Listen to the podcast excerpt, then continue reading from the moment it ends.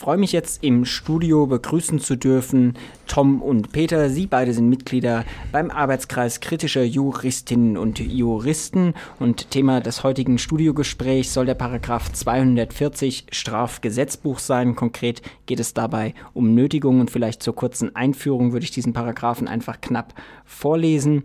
Und danach werden wir uns insbesondere mit der Frage beschäftigen, wie es denn sein kann, dass dieser Paragraph Anwendung findet bei friedlichen Sitzblockaden.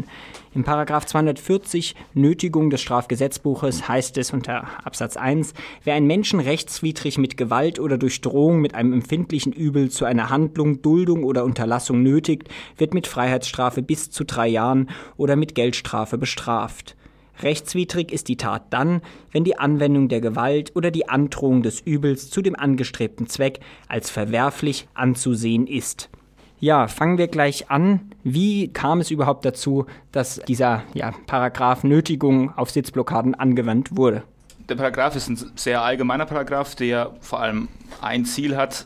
Er soll die Entscheidungs- und Willungsfreiheit der Bürgerinnen und Bürger schützen, davor, dass ein anderer durch Gewalt oder durch Drohung ihn zu irgendeinem Tun und Unterlassen zwingen möchte. Und das ist so weit gefasst, dass da grundsätzlich mal jeder Zwang drunter fallen kann und dementsprechend auch die Situation, dass du dich auf einen Flex setzt und verhindern möchtest, dass jemand anders durchkommt. So hast du ihn eigentlich ganz grob dazu gezwungen, stehen zu bleiben. Die Schlüsselfrage ist ja dabei dann vor allem die Gewalt. Können wir vielleicht zunächst mal ein bisschen historisch anfangen? Wann begann man denn den Paragraph 240 eben im Falle von Sitzblockaden zur Anwendung zu bringen? Das ist eine gute Frage, zumal ja 240 nur den Zwang durch Gewalt bestraft und es eben die Frage ist, was denn Gewalt eigentlich ist. Kann man sich jetzt viel darunter vorstellen, da hat jeder ein eigenes Bild dazu. Letztendlich hat Zwang nach allgemeiner Meinung immer schon gehabt zwei Komponenten, und zwar eine körperliche Kraftentfaltung, also eine Gewaltanwendung, aber auch eine Wirkung der Gewalt auf den, der dann genötigt wird. Der Bundesgerichtshof ist davon ziemlich abgewichen und hat dann in einigen Entscheidungen in den 80er Jahren für ausreichend gesehen, wenn der Zwang eben nur psychisch wirkt und letztendlich auch für ausreichend erachtet, dass die bloße Anwesenheit Zwang darstellt. Diese Entscheidungen sind dann in den 80er Jahren anhand von zwei Urteilen, einmal gegen eine Demonstration von Kurden, einmal durch einen Protest gegen die Pershing 2 Raketen, die Stationierungen, zu zwei Entscheidungen des Bundesverfassungsgerichts geführt, die im Grunde das Urteil ging 4 zu 4 aus, diese Auslegung zugelassen haben. 1995 hat das Bundesverfassungsgericht dann zweierlei Sachen entschieden. Zum einen haben sie gesagt, dass die bloße Anwesenheit von Demonstranten nicht Kraftentfaltung im Sinne von Gewalt darstellt. Zum anderen haben sie aber auch gesagt, dass rein psychische Zwangswirkung nicht Gewalt sein kann. Denn das Bundesverfassungsgericht hat äh, festgestellt, dass letztendlich das erste Auto, das anhält, ja durchfahren könnte. Also kein unüberwindbares Hindernis dem entgegensteht. Wenn ich hier kurz einhaken darf, das war ja dann das relativ berühmte Urteil des Bundesverfassungsgerichts von 1995, wo eben klar gesagt wurde, die Teilnahme an einer Sitzblockade oder das reine friedliche Sitzblockade kann noch keine Gewaltauswirkungen haben. Und dann kam es ja dann zu diesem relativ interessanten Zwist auch zwischen dem Bundesverfassungsgericht und dem Bundesgerichtshof, wo der Bundesgerichtshof ja akzeptiert hat, dass eben das für das erste Auto man durchaus mit dem Bundesverfassungsgericht übereinstimmt, aber dann diese zweite Reihe Rechtsprechung eben geschaffen hat. Könnt ihr die vielleicht noch mal kurz erläutern? Um das zu verstehen, muss man wissen, dass man Gewalt immer aufgeteilt hat in zwei Teile. Einerseits eine körperliche Kraftentfaltung durch den Täter, die dann zu einer körperlichen Krafteinwirkung beim Opfer führen musste. Die beiden Begriffe wurden so weit entleert, bis es genügt hat, die einfache Anwesenheit auf der einen Seite plus die Angst, die psychische Angst, jetzt dem was Unrecht zu tun, auf der anderen Seite. Und da hat das Bundesverfassungsgericht angesetzt und gesagt, diese auf beider Seite Verzicht auf Körperlichkeit, das geht zu weit die reine Anwesenheit an einem Ort ist nicht genug für körperliche Kraft. Und der Bundesgerichtshof hat den in der soweit auch ähm, dann 95 paar Wochen nach diesem entscheidenden Urteil beim Wort genommen, hat gesagt, okay, es genügt nicht, wenn die nur da sitzen, aber nur dann, wenn wir auch auf der anderen Seite nur die psychische Einwirkung haben. Es genügt also, wenn auf einer von den beiden Seiten Kraft sich entfaltet. Und wenn also bei der zweiten Reihe Kraft ankommt, Dann ist es auch okay, wenn der vorne nie Kraft aufgewendet hat. Also nur der doppelte Verzicht auf die Kraftentfaltung sei verfassungswidrig. Nur das habe das Bundesverfassungsgericht gemeint.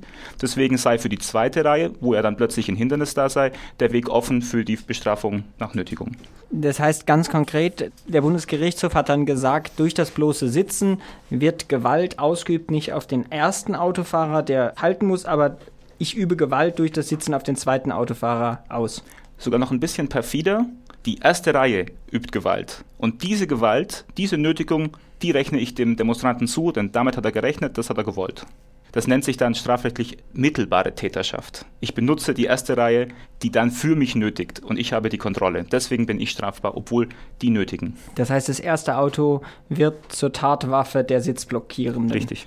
Jetzt können wir dann auch schon fast den Sprung zu einem aktuellen Urteil des Bundesverfassungsgerichts, was jetzt im März 2011 bekannt wurde, schließen. Dort ging es auch um eine Sitzblockade im Zusammenhang des Proteste gegen den Irakkriegs von 2004. Dort ist eine Militärkaserne, ein US-Stützpunkt blockiert worden. Und da wurde Nötigung gegen den Mann erlassen, beziehungsweise er wurde deswegen bestraft und dieses Urteil ging jetzt bis vor das Bundesverfassungsgericht. Und interessanterweise hat das Bundesverfassungsgericht in dem Urteil dem Bundesgerichtshof Recht gegeben. Könnt ihr dieses Urteil vielleicht noch ein wenig genauer erläutern? Es war seit diesem ähm Beschluss von 1995 und dann dem anschließenden äh, Urteil des Bundesgerichtshofs, wo die eben die zweite Reihe Rechtsprechung eingeführt haben, lange umstritten wer jetzt da recht hat, ob das Bundesverfassungsgericht das billigen würde. Bis jetzt, Anfang März, kam es zu keiner weiteren Entscheidung dazu und jetzt hat das Bundesverfassungsgericht eben diese Konstruktion, dass das erste Auto nötigt und die Demonstrierenden dafür schuld sind, um einfach zu sprechen, gut geheißen. Das ist natürlich für alle Sitzblockierenden eine schlechte Nachricht, denn dadurch wird jetzt auch weiterhin gegen Sitzblockaden nicht nur eingeschritten werden, das wäre auch möglich, ohne dass es zu strafrechtlichen Konsequenzen kommt, sondern es ist auch nach wie vor weiterhin mit Verurteilung wegen Nötigung zu rechnen. Deswegen ist dieses Bundesverfassungsurteil natürlich ein herber Rückschlag für die Versammlungsfreiheit allgemein und für den Protest durch friedliche Sitzblockaden im Besonderen. Es ist so, dass das Bundesverfassungsgericht trotzdem letztendlich ein kleines Türchen geöffnet hat, das aber so neu nicht ist. Denn es hat gesagt, dass grundsätzlich, wie wir vorhin, du hast ja die Norm vorgelesen, ähm, haben wir gehört, dass Nötigung immer verwerflich sein muss, um bestraft werden zu können. Deswegen hat das Bundesverfassungsgericht gesagt, dass Sitzblockaden eben unter gewissen Umständen nicht verwerflich sind und deswegen nicht strafbar. Es ging da auch um einen konkreten Fall. Da wurde letztendlich wurden wenige Autos für kurze Zeit angehalten. Das alles war angekündigt und mit der Polizei abgesprochen. Das heißt, in dem Fall war es dann nicht verwerflich und die Angeklagten wurden freigesprochen. Für die Praxis vor deutschen Strafgerichten ist es trotzdem ähm, alles andere als schön.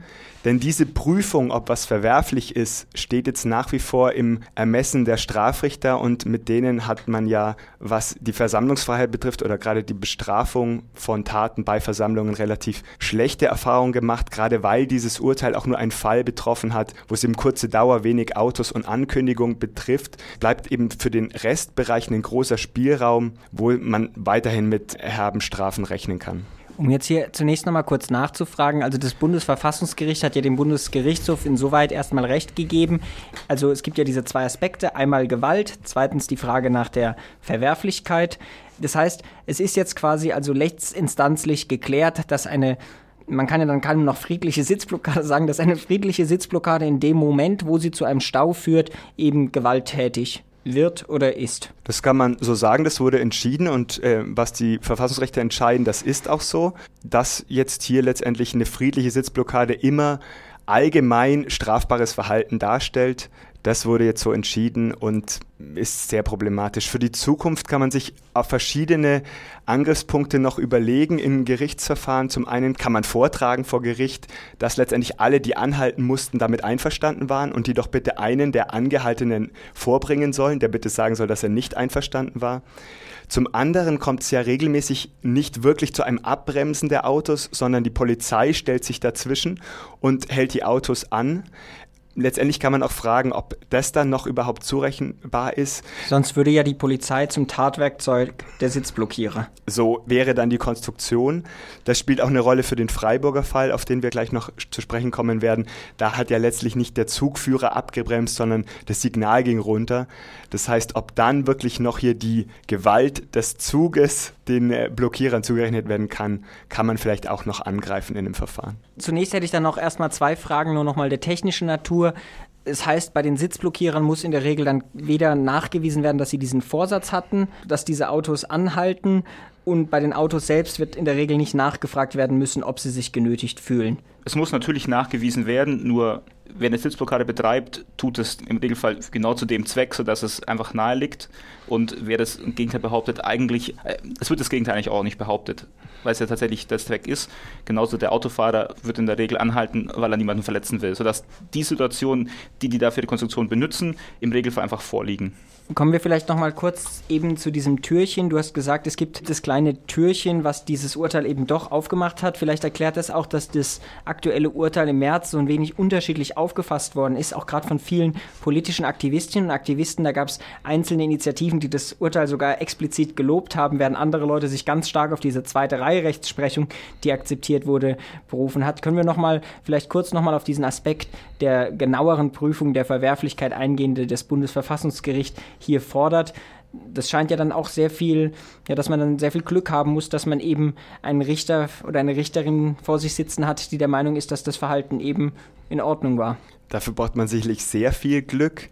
Letztendlich ist dieses Türchen aber nicht neu, denn es war schon immer so. Nehmen wir mal ein Beispiel. Wir laufen durch die Freiburger Innenstadt, sind mehrere hundert oder vielleicht sogar mehrere tausend Leute und die Straßenbahn hält an letztendlich von dem, was wir jetzt gesagt haben, wäre auch das strafbare Nötigung, und zwar für alle Demonstrierenden. Schon in solchen Fällen kam man bisher über die Nötigung raus. Letztendlich ist es deswegen nichts Neues. Es ist nur für Sitzblockaden. Wurde jetzt festgestellt, dass es explizit auch für solche Sitzblockaden, die nur den Zweck haben, zu blockieren, gilt. Und es insbesondere gerade für die Castor-Proteste, die ja eben diese Blockade auch als unmittelbare Form der Demonstration ist, die direkt gerichtet ist gegen den Transport von Behältern mit nuklearen ähm, Gegenständen letztendlich ein gutes Zeichen, dass diese Verwerflichkeitsprüfung jetzt auch hier angewendet wird. Inwieweit die Fachgerichte eben dann deswegen freisprechen werden, ist sehr fraglich und ähm, da würde ich nicht so viel Hoffnung darauf reinlegen, dass es häufiger vorkommt.